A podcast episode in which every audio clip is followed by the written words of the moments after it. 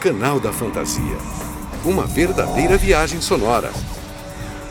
Coloca os fones aí e vem com a gente para mais uma história fantástica.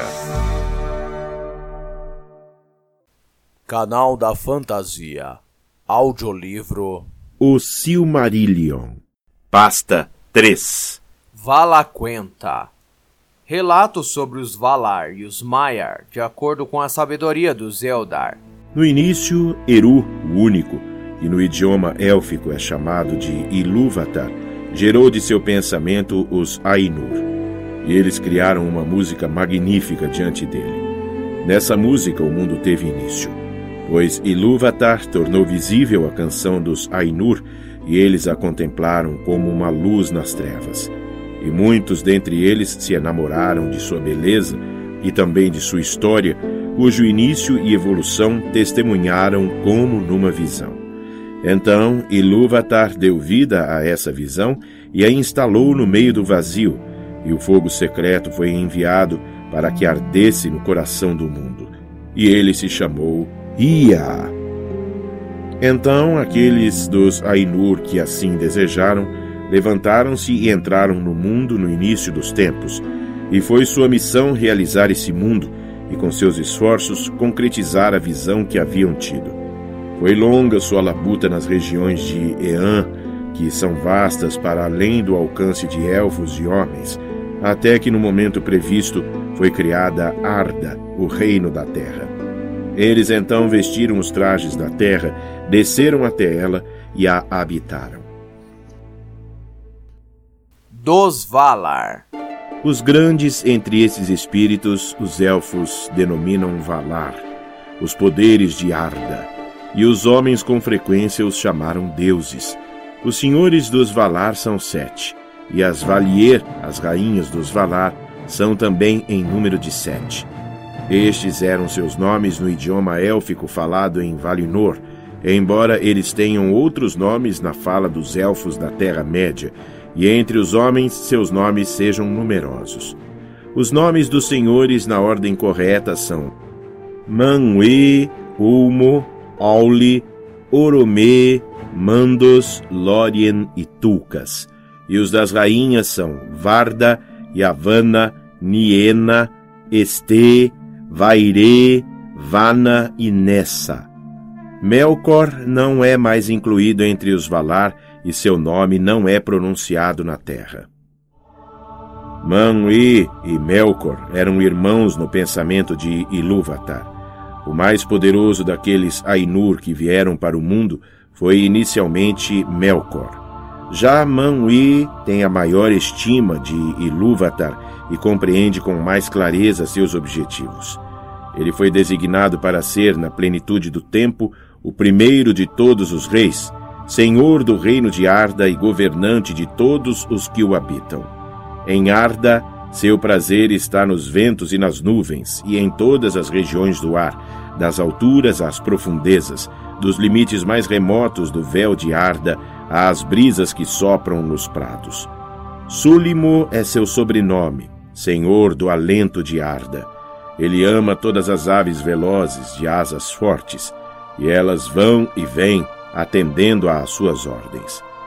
Com Manwë mora Varda, senhora das estrelas, que conhece todas as regiões de Ia. Sua beleza é por demais majestosa para ser descrita nas palavras de homens ou elfos, pois a luz de Ilúvatar ainda vive em seu semblante. Na luz estão seu poder e sua alegria. Das profundezas de Ia veio ela em auxílio a Manwë, pois conhecia Melkor antes do início da música e o rejeitava. E ele a odiava e temia mais do que qualquer outro ser criado por Eru. Manwë e Varda raramente se separam e permanecem em Valinor. Suas moradas são acima das neves eternas, em Oiolocê, a torre suprema da Taniquetil, a mais alta de todas as montanhas na face da terra. Quando Manwë sobe ao seu trono e olha em volta, se Varda estiver a seu lado, ele vê mais longe do que todos os outros olhos, através da névoa, através da escuridão e por sobre as léguas dos mares. E se Manwë estiver com ela, Varda ouve com mais clareza do que todos os outros seres o som de vozes que gritam de leste a oeste, dos montes e dos vales, e também dos locais sinistros que Melkor criou na terra. De todos os grandes seres que habitam o mundo, os elfos sentem maior reverência e amor por Varda. O nome que lhe dão é Euberet, e eles o invocam das sombras da Terra-média, elevando-o em hino quando nascem as estrelas. Ulmo é o senhor das águas. Ele vive só, não mora em lugar algum por muito tempo, mas se movimenta à vontade em todas as águas profundas da terra ou debaixo dela.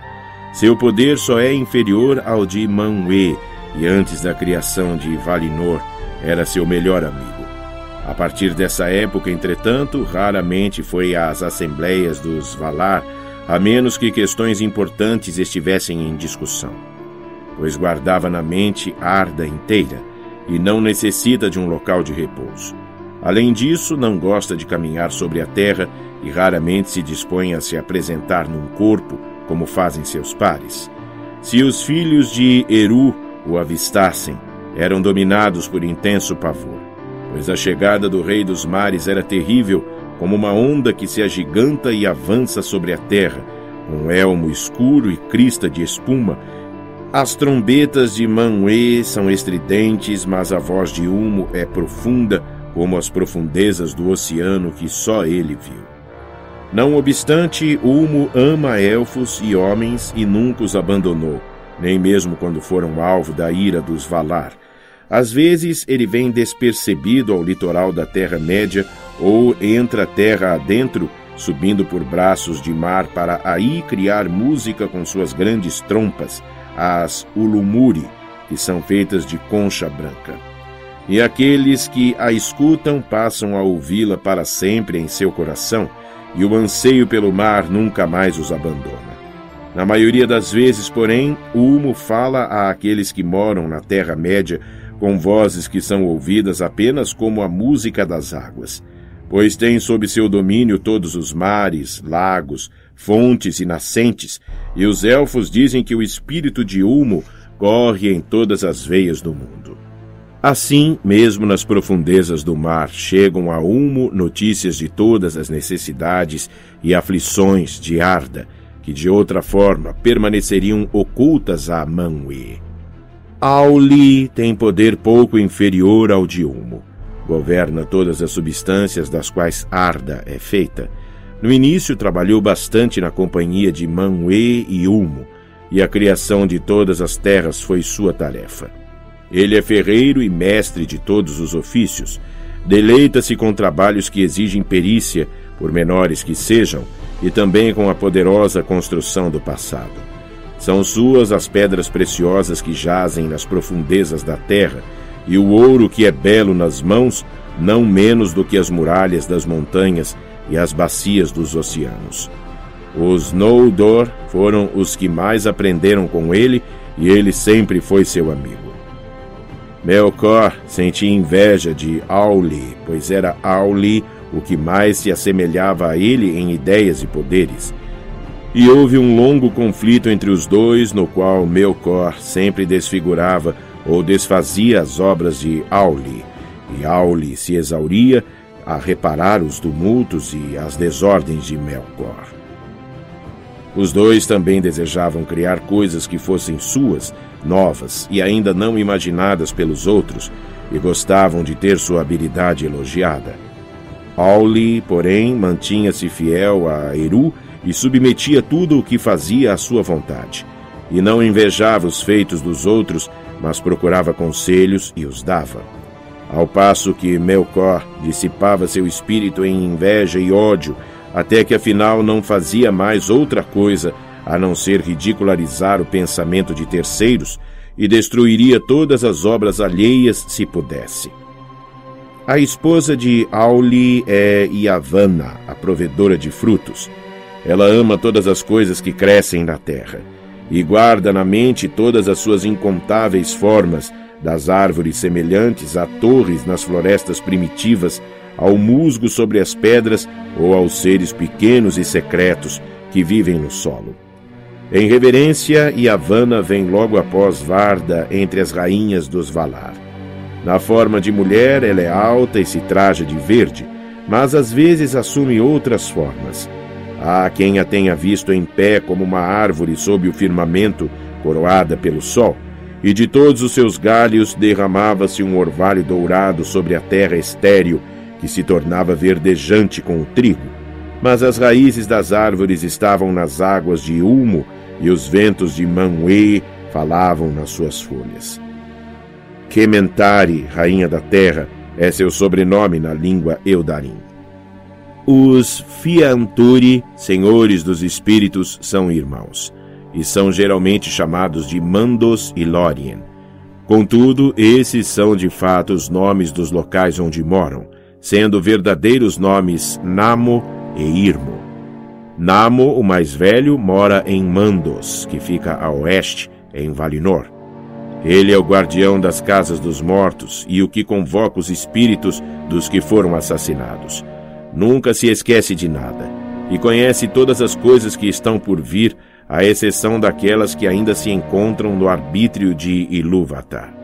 Ele é o oráculo dos Valar mas pronuncia seus presságios e suas sentenças apenas em obediência a Manwë. Vairee, a Tecelã, é sua esposa, e tece em suas telas repletas de histórias todas as coisas que um dia existiram no tempo. E as moradas de mandos, que sempre se ampliam com o passar das eras, estão revestidas dessas telas. Irmo, o mais novo, é o senhor das visões e dos sonhos. Em Lórien estão seus jardins na terra dos Valar. Repletos de espíritos, são os mais belos locais do mundo. Este, a suave curadora de ferimentos e da fadiga, é sua esposa. Cinzentos são seus trajes e o repouso é seu dom. Ela não se movimenta de dia, mas dorme numa ilha no lago sombreado de árvores de Lorelin. Nas fontes de Irmo e Estee, Todos os que moram em Valinor revigoram suas forças. E com frequência os Valar vêm eles próprios a Lórien para ali encontrar repouso e alívio dos encargos de Arda. Mais poderosa do que Estee é Niena, irmã dos Fianturi, que vive sozinha. Ela conhece a dor da perda e pranteia todos os ferimentos que Arda sofreu pelos estragos provocados por Melkor. Tão imensa era sua tristeza à medida que a música se desenvolvia, que seu canto se transformou em lamento bem antes do final. E o som do lamento mesclou-se aos temas do mundo antes que ele começasse. Não chora, porém, por si mesma, e quem escutar o que ela diz aprende a compaixão e a persistência na esperança. Sua morada fica a oeste do oeste, nos limites do mundo e ela raramente vem à cidade de Valimar, onde tudo é alegria. Prefere visitar a morada de Mandos, que fica mais perto da sua, e todos os que esperam em Mandos clamam por ela, pois ela traz força ao espírito e transforma a tristeza em sabedoria. As janelas de sua casa olham para fora das muralhas do mundo. O maior na força e nos atos de bravura é Tulkas, cujo sobrenome é Astaldo, o Valente. Chegou a Arda por último para auxiliar os Valar nas primeiras batalhas contra Melkor.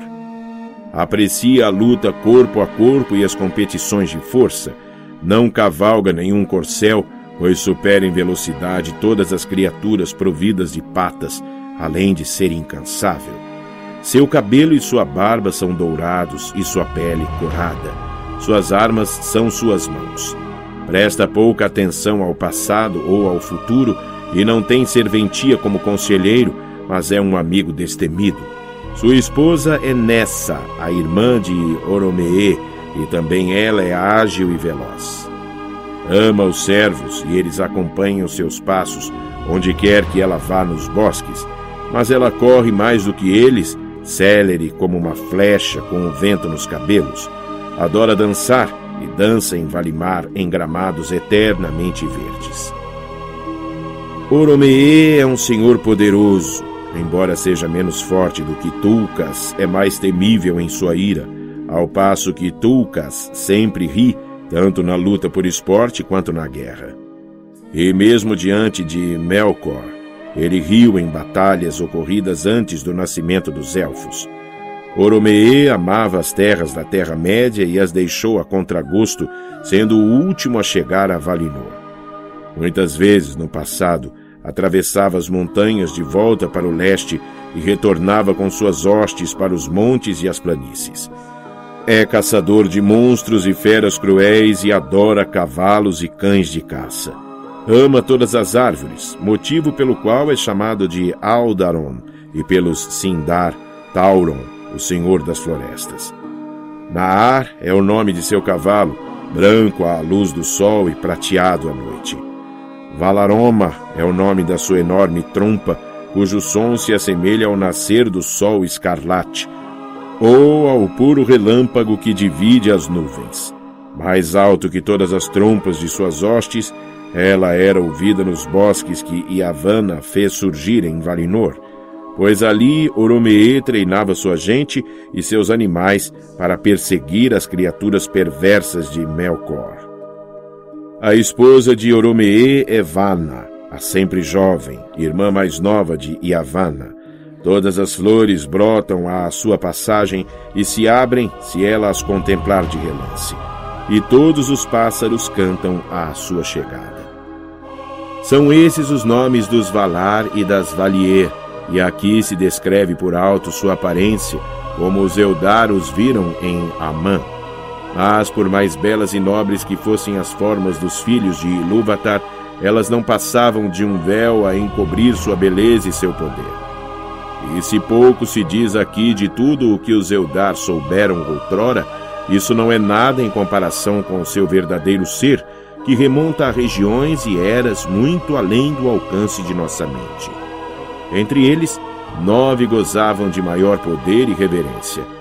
Mas um foi excluído do grupo e oito permanecem, os Aratar, os seres superiores de Arda, Manwë e Varda, Ulmo, Yavanna e Auli, Mandos, Niena e Oromê. Embora Manwë seja seu rei e tenha a lealdade de todos sob as ordens de Eru, em majestade eles são semelhantes, ultrapassando de longe todos os outros, sejam Valar, sejam Maiar, sejam de qualquer outra ordem que Ilúvatar tenha enviado para Ia dos Maiar. Com os Valar vieram outros espíritos cuja existência também começou antes do mundo e da mesma ordem dos Valar, mas de grau inferior. São os Maiar, povo dos Valar, seus criados e auxiliares. Seu número não é conhecido entre os elfos e poucos têm nomes em qualquer dos idiomas dos filhos de Ilúvatar.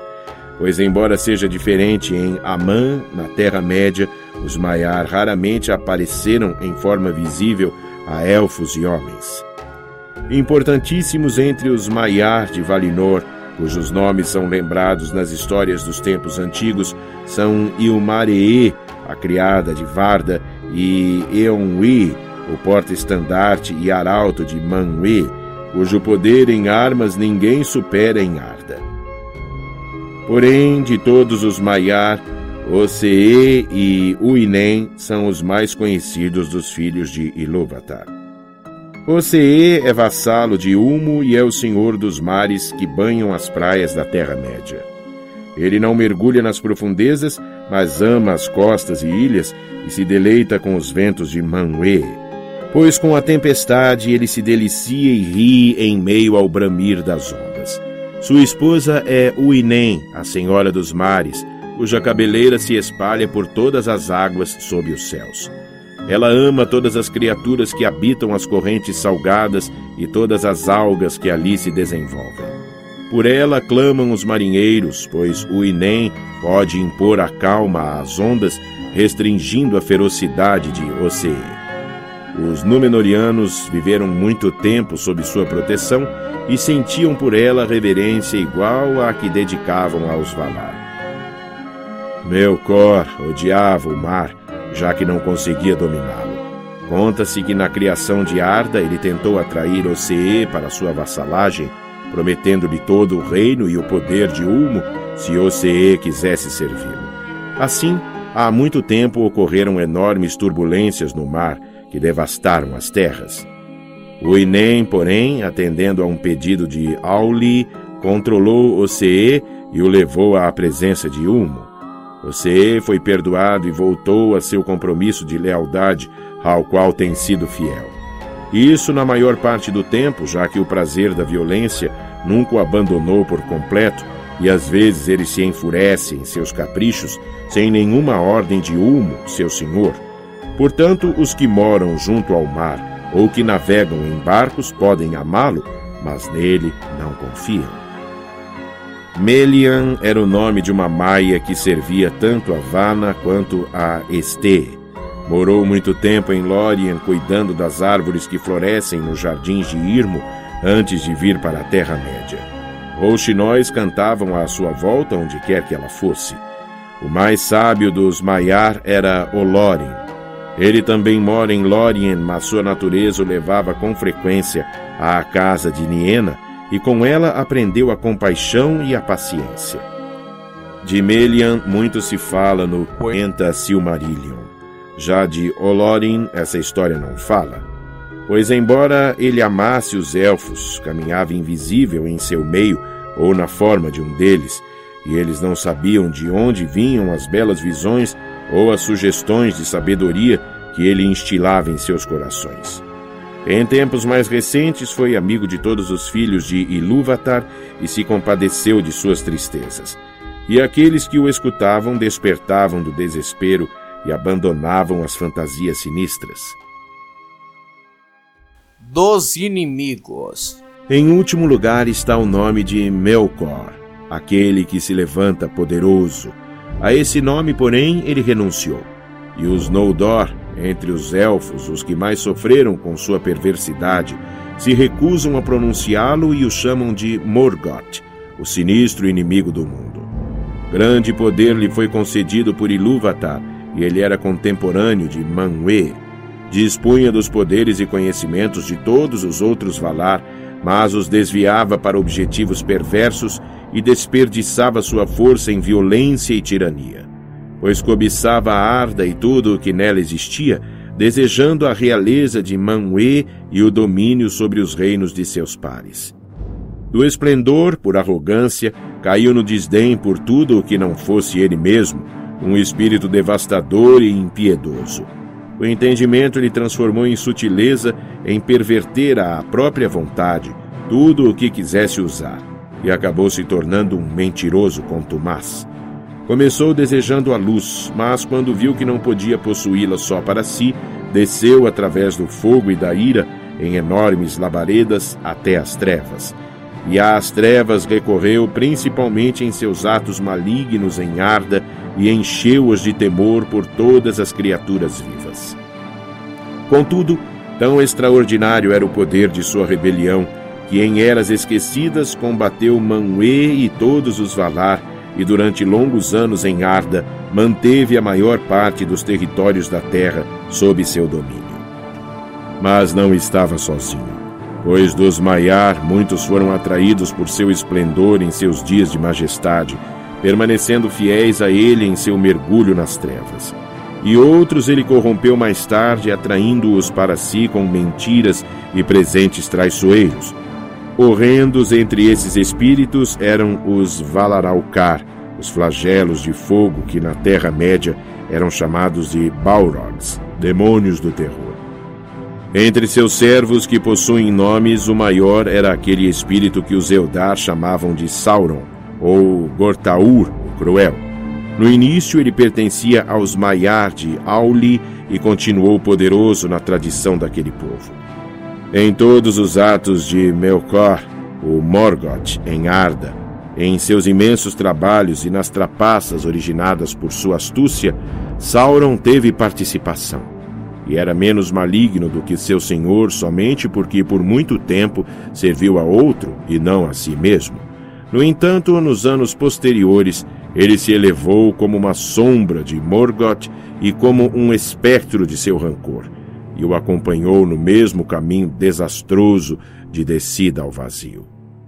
Aqui termina o Vala Quenta. Este trabalho conta com a participação primorosa dos seguintes incentivadores: Ana Cláudia Cordeiro, Gustavo Sandri, Sandro Cruz, Richard William Schub, Ubirajara de Jesus Sala Neto, Abraão Lopes. Seja você também um incentivador do projeto.